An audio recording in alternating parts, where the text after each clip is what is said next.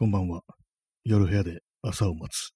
第363回スタートです。本日は、えー5月の4日、時刻は23時42分です。えー東京は今日は春でした。はい、えーちょっとあの遅くなってしまいましたけども、今日もいつも通りこう始めていきたいと思います。まあ、あのね、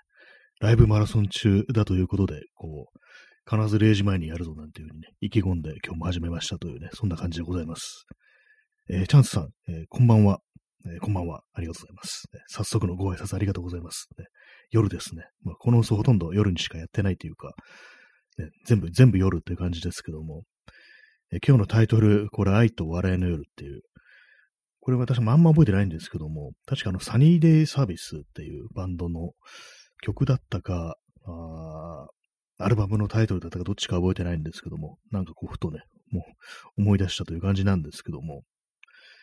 今日、あの、まあ、昨日ね、まあ、昨日、一昨日となんかずっと膝が痛いという話をしてたというね、感じの放送なんですけども、ま、さすがになんかこう、じっと、二日ばかりね、こうじっとしてたんで、今日はあの、ちょっと歩くぞというね、感じで歩いてきました。まあ、こういう状態なんで、あのもちろん自転車にはま乗れないんですけども、その後ね、電車で移動するぞということで、まあ、駅まで行ったんですね。まあ、この膝が痛い状態で駅まで歩くっていうのも、駅までね、結構遠いんですよね。私の行き行きたい駅ってなんて感じですけどもね。乗ろ、その今日乗ろうとした駅は結構遠くって、まあ、20分、まあ、普通、普通でもなんか20分ぐらいはかかるって感じで、まあ、それ、ね、今日の膝の状態なんで、ちょっと遅いわけですよ、やっぱ歩くのが。それでまあ結構時間かけて、まあ、正確に測ってないですけども、やっぱいつもよりはかかったと思うんですよね。それでまあ駅まで着いて、駅着いたら階段があって、で、まあ私のこう乗ろうとした方の、こう、入り口からは、あの、エレベーターとかエスカレーターがないんですよね。階段しかないっていう感じなんで、うわ、ここそういえば階段しかなかったな、みたいな感じで、まあね、こういうふうに自分が膝痛い痛いとなると、その街のね、こういろんな施設のそういう、どこに階段があるとかね、どこにエスカレーターとか、まあ、言ってみればなんか一つの障壁になるような、そういうものの存在というものを今更ながら気づくっていう感じで、ちょっと咳払いします。まあそういう感じで階段だなと思って、まあ、それも嫌だなと思いながらも、まあ上がったんですよね。のろのろと上がったんですけども。で、まあ階段上がって、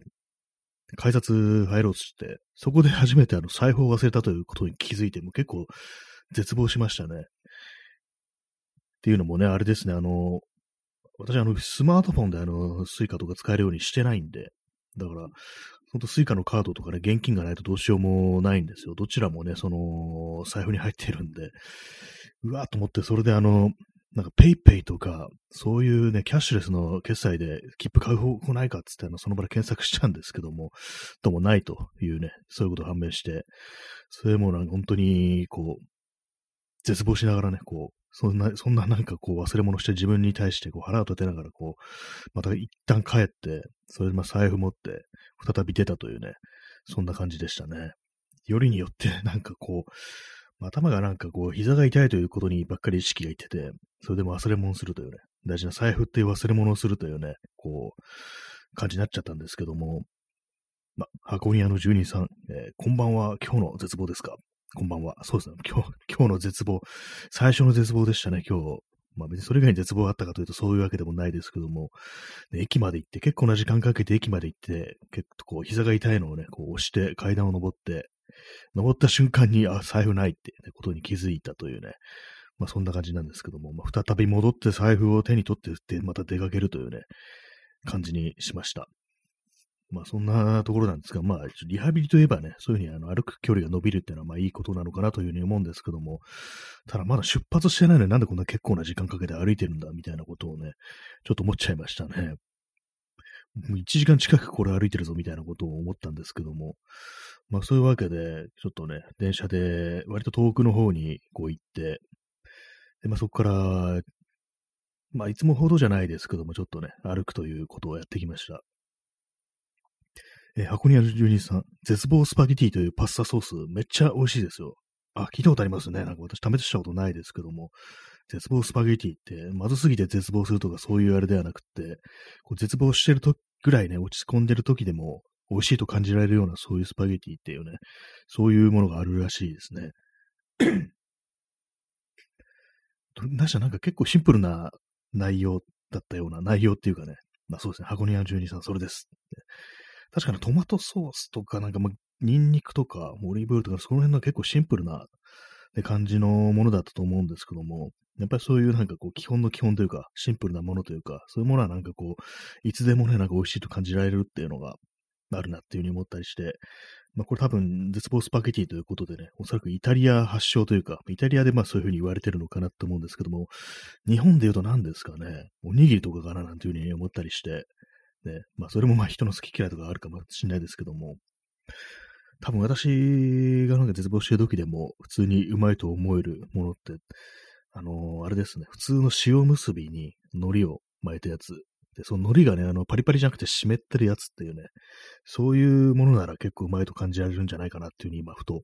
思ったりしましたね。まあ、米ですね、コーギーのね。えー、P さん、悪魔のおにぎり。あ、そう、なんか最近ありますね、そういうの、悪魔の、悪魔、悪魔シリーズありますね。こう、絶望スパゲティな感じ、スパゲティ的な感じなのか何なのか、どうなのかって感じですけども、悪魔のおにぎり。なんですかね、あれ、なんか、あれもなんかちょっと油っぽいものと何かこう、その調味料を混ぜ込んだみたいな感じだったような気がしますね。いろいろ悪魔シリーズはなんかいろいろあったと思うんですけど、割となんか内容はシンプルだったような気がしますね。箱庭の住人さん、おにぎりはなんだかんだ梅干しが一番好きです。あ、梅干し、やっぱり、まあ、あれも基本の基本ですね。本当にそうですね、梅干し。私、そんなに梅干しが好きじゃなくて、まあ、これ結構食わず嫌いなところもあると思うんですけども、なんかおにぎりぐらいの大きさと、その梅干し、ね、中に一粒っていうのが、でちょっとあの、梅干しが私にあるあの、量が多すぎるっていうか、もうほんのちょっとで梅干しは大丈夫なんっていうね、そういう感覚があって、まあそれもなんかあの、ちゃんとね、食べてみればなんか違うのかもしれないですけども、結構ね、あの、私、あの、おにぎりだと、まあ、鮭がね、鮭が好きですね。本当にね。まあ、鮭自体が結構好きなんですけども、まあ、やっぱりまあ、基本の、梅干しとかね、鮭とか、あとまあ、おかかとかありますね。あれは確か鰹節なんですよね。あんまこう中のことちゃんと見たことないですけども。まあ、ツナマヨというものもね、ありますけども、あれはなんか結構後からね、来た感じですよね。そうです。まあ、おにぎりは、おにぎりはね、私、あのー、湿ってるね、海苔が湿ってるやつがもう好きだというふうにね、結構、ね、変わりましたね。昔は別にそうでもなかったんですけども、やっぱ、やっぱ海苔湿ってる方が上、上っていうかね、なんかこう、ちゃんと、なんていうんですかね、こう、味がね、ちゃんとついてるみたいな、そういう感じがして好きなんですよね。はい、えー、おにぎりの話でしたっていうね、感じなんですけども、まあ、そんな感じで電車に乗って、電車に乗って出かけて、で、まあ歩いたと。で、まあ結構ね、まああのー、段差とかはね、結構下げたりして、階段とか登らないようにして、こういろいろ歩いたりしたんですけども、やっぱりあの、ずっと動かない時よりは全然まあ良くなりましたね。結構ね、昨日ずっとまあじっとしてたんで、結構まあ痛みもあったことということもあり、じっとしてたんで、結構なんか足がむくんじゃったんですよね。動いてないっていうのもあったりして。それがなんか非常に不快だったんですけども、今日歩いたらもかなりスッキリしました。汗もね、まあ今日、すごく暖かかったんで、汗もそこそこまあかいたんで、ちょうどいい感じでね、かいたんで、かなり楽になりましたね、足が。えー、コーヒーを飲みます。インスタントコーヒーを飲みます。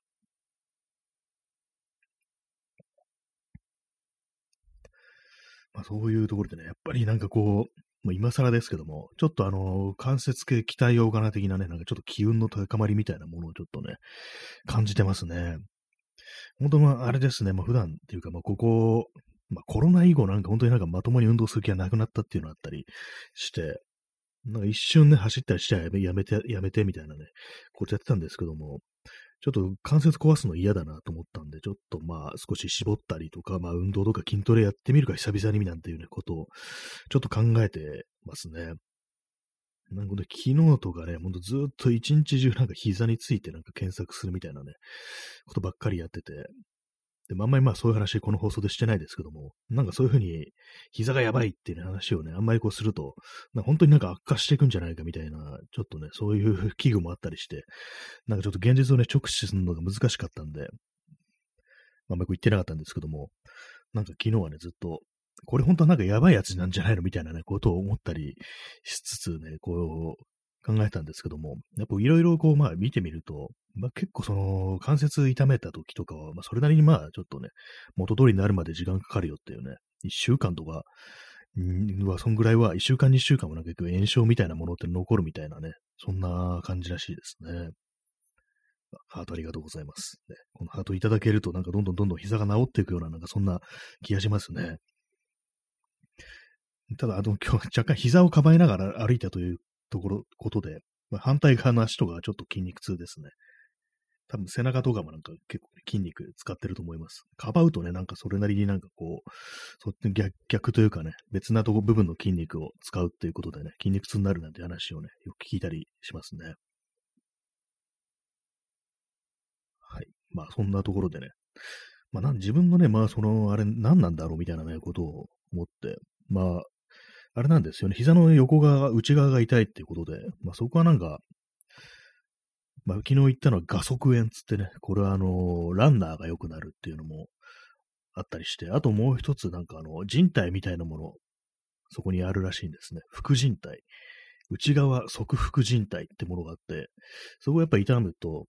ちょっと、やっぱ炎症ってのは割になんか長くなるみたいなことで、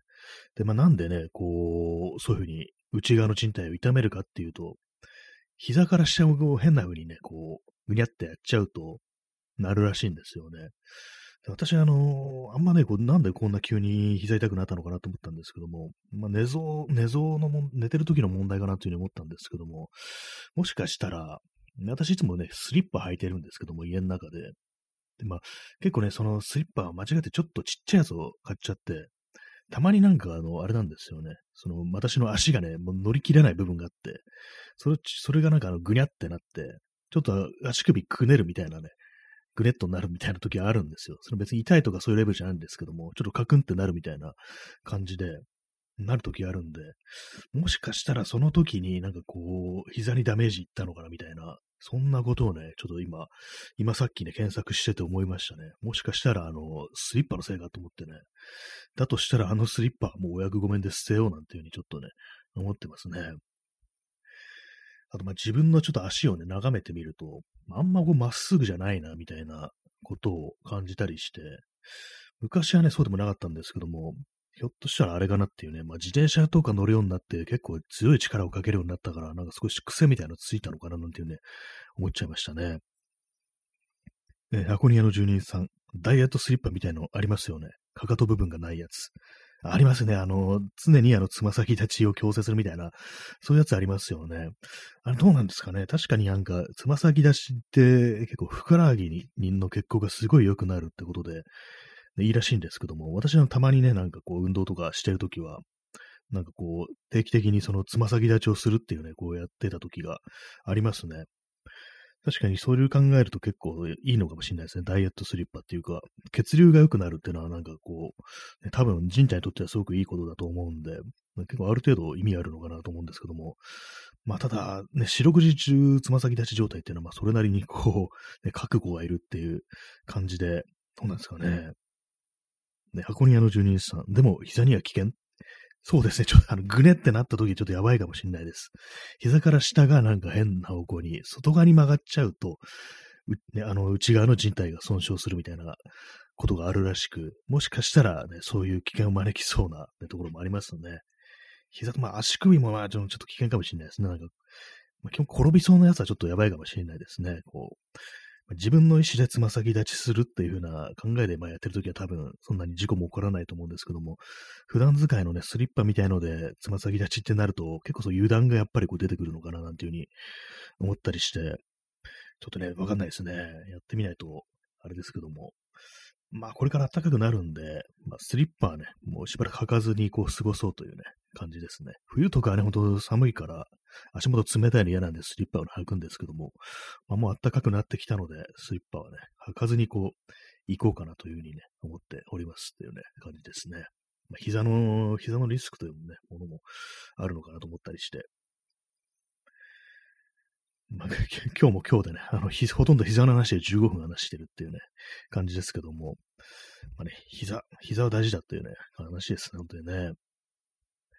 結構なんかあの、膝のサポーターとかで検索してたら、なんかモトクロス用にニーブレースっていう、そういうなんか装具があるみたいで、それはあのー、怪我し、怪我するのを予防するみたいな。膝がなんか曲がっちゃいけない方向に曲がるのを、こう、防ぐために、こう、なんかね、結構いかついね、なんか、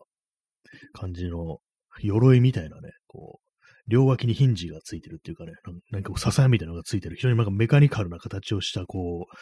う、ね、そういうものがあるんですけども、結構見た目なかなかこう、ね、面白いなって思うんですけども、本気でなんかモトクロスがやる人は、やっぱそういう感じのね、ものをつけるらしいですね。あの結構高い、高いですね、こういうのはね、本当人体を守るということで、安いやつでもなんか4万とかね、するみたいな感じで、まあそういうのもあって、まあ使わない人もいるけれども、でもこれ大事だぞみたいなね、ことを書いてるね、ブログに行き当たりましたね。見た目がかなりね、なんかすごいんでね、ちょっとつけてみたいな、みたいなことをね、思いましたね。まあ別にモトクロスやんないのに何万もするね、そんなものを買って普段使いしてるやついたらね、完全に頭おかしいですけども、まあなかなかね、いいですね、これはね。カーボン製のフレームとかがね、こう高いハイ、ハイエンドだってことでね、十数万数みたいなね、すごいですね。まあ、ある意味でも人間、ね、膝、膝ね、使えなくなったらね、痛いですからね、本当に。クオリティオブライフが半端なく下がるでしょうから、ね、ちょっと膝が痛いだけでも私も結構大変だななんていうふうに思いましたし、やっ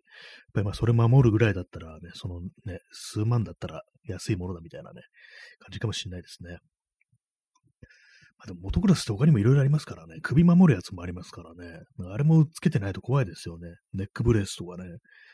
あれね結構たまになんかニュースであの首やっちゃったなんていう話をね、聞いたりしますからね。えー、P さん、えー、外骨格、人体の強化、サイボーグ化。そうですね、もう本当外骨格、外骨格をね、つけたいですね、本当にね。すべてこう、外、自分のね、こう装着したメカにね、こう、サポートしてもらってなんか、自分の能力以上の力を出したいっていうね、なんかそういうものにね、憧れありますね。なんかいろんな SF だとかね、そういうものに出てきますけども、外国、急に咳き込みましたけども、外骨格っていうのね、割となんか気になりますね。英語でなんかエグゾスケルトンなんていうね、いろいろなんかすごい物々しい名前がついてますけども、まあ、サイボーグがね、なんかでも結構いろんなあれですよね、あの SF とかありますけども、なんかあの、広角機動隊とかね、あの、人体のサイボーグが当たり前になったみたいなね、なんかそんなことを、世界ですけども、やっぱなんか自分のなんか動く、ちゃんと動く、ね、オリジナルがあるのに、こう、やっぱ新しいね、機械に取り替えるっていうのって、やっぱものすごい抵抗があると思うんですけども、あの世界ね、かなりね、進んでますよね。その辺のま設定とかあるのかどうなのかわかんないですけども、あの映画版の、押井守の映画版のイノセンスってありましたけども、あの中で確かあの、バトっていうね、あの、主人公いますけども、まあ、腕をね、なんか交換してもらうときに、俺のオリジナルはどこにあるっていう、なんかそんなこと聞いてたんですけども、多分あの世界、もともとの生身の腕もどっかに保存してあるってことなんですかね。それもいつでもいつでもっていうか、まあ戻しちゃきゃ、その生身の腕にも戻せるっていう、そういう感じなんですかね。なんかたまになんかあのシーンを思い出すんですよね。もう完全もう、ね、機械のもの、部品に変えちゃったらもう生身の部分は捨てちゃったりね、まああるいはなんか仮装して先になんか墓場に行くのかなみたいなね、ことを思うんですけども、あの世界だとなんかどっか取ってあるのかななんて思いますね。なくされたらすごい嫌ですけどもね、自分の生身の腕がなんか、ごめん、紛失しちゃったみたいなね、そんなことやれたらかなり嫌な感じしますけどもね。えー、箱庭の住人さん、えー、人造人間。まあ、もう人造人間ですね。人造人間もね、人造人間に全部やってもらうっていうね、人間の作った人間にね、こう、全部やってもらうなんていう風にね、するのもいいかもしれないですね。我々はもうね、こう、特にね、何もせずに、こう全部、そのね、作られた人間に任せるなんていうね、まあよくそうそういうことしててあの反乱を起こされるなんてありますけどもね、ブレードランナーとかね、まあそういう話ですからね、危険な仕事とか、まあ戦争だとかそういうものに行くのは全部人造人間っていうね、ものだったんですけども、まあそれがある日し、自我にね、こう、目覚めてどうのこうのっていうね、感じのストーリーでもありましたね、あれはね。まあ、本当なんか生身がダメになった時にね、なんかこう、そういう替えのことがあればいいなってのはあるんですけども、やっぱりね、すごくお金のかかることでしょうし、なんかやっぱりこうね、通常の普通の庶民にはね、手の届かないものになるのかななんていうふうに思ったりして、それはそれで嫌だなと思いますね。だからまあ今ある、こうね、生身のパーツをちょっと大事にしていこうかななんていうふうにね、思いますね。えー、P さん、えー、危険な仕事なのは全部海外実習生に？あそうですね。今、あの、なんかね、その流れっていうか、まあ、それも覆されるかもしれないですけども、本当ね、なんか、危険な仕事とかね、割に合わない仕事とかね、本当ろくに金にならない仕事とか、もう海外のね、からの、ね、実習生というね、形の、言ってみればなんか奴隷みたいな、ね、感じでやらせるなんていうね、そういうのがあったりして、あれはなんか本当になんか嫌な話ですけどもね。で、なんか人間を人と、人とも思わないような ね、まあそういうことをしてるというね、ことですからね。コーヒーを飲みます。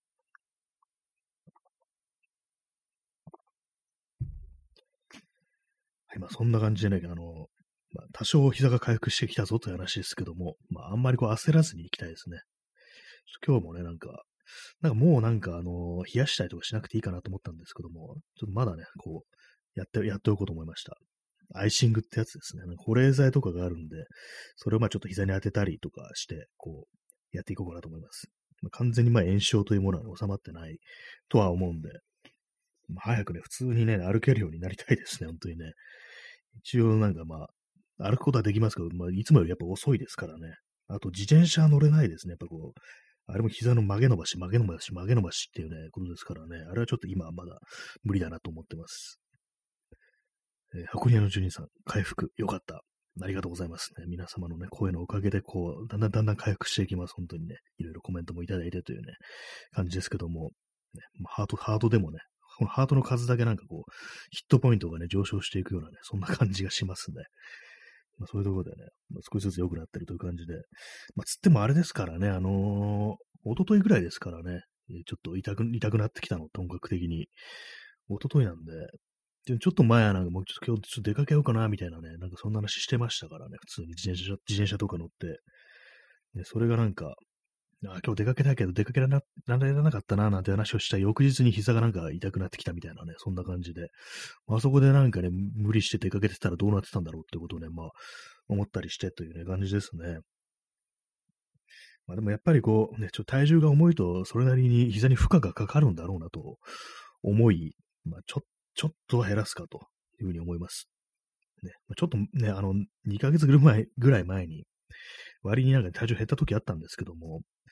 それがもう見事にね、リバウンドしてっていう感じなんで、今度はなんかこう、ちゃんとするぞっていうね、まあ、ちゃんとするぞってもう何回も、ね、思ってね、またね、リバウンドとかしてるんですけども、まあちょっとね、こう、痛い目見たということで、少しはなんかこう、気をつけようかなというね、感じですね、本当にね。ま本当にセルフネグレクトの極みみたいなね、感じでね、こう普段生きてますからね、やっぱりそういうふうにダメージが来るまで、こうね、何も対処しないなんていうね、ことがね、結構ありますからね、本当にね。と言いながらね、こう、膝にちょっと今、ぬるくな、ぬるくなったね、保冷剤を当ててるんですけども、結構あれですね、あのー、凍らせてなくても、結構その保冷剤、あの、ジェルタイプのやつですね。あれ効きますね、なんか、そこそこひんやりしてるっていう感じで、まあ、あんまりこう、ね、冷えはしないですけども、なんかこう、通常のね、こう、体温よりは全然低いっていう感じで、よくあの、スマートフォンの熱暴走を防ぐのに、まあ夏場とかね、結構まあ使ってると熱くなってきてて、それの熱でなんかこう、動作が停止するなんてことありますけども、それを回避するために、この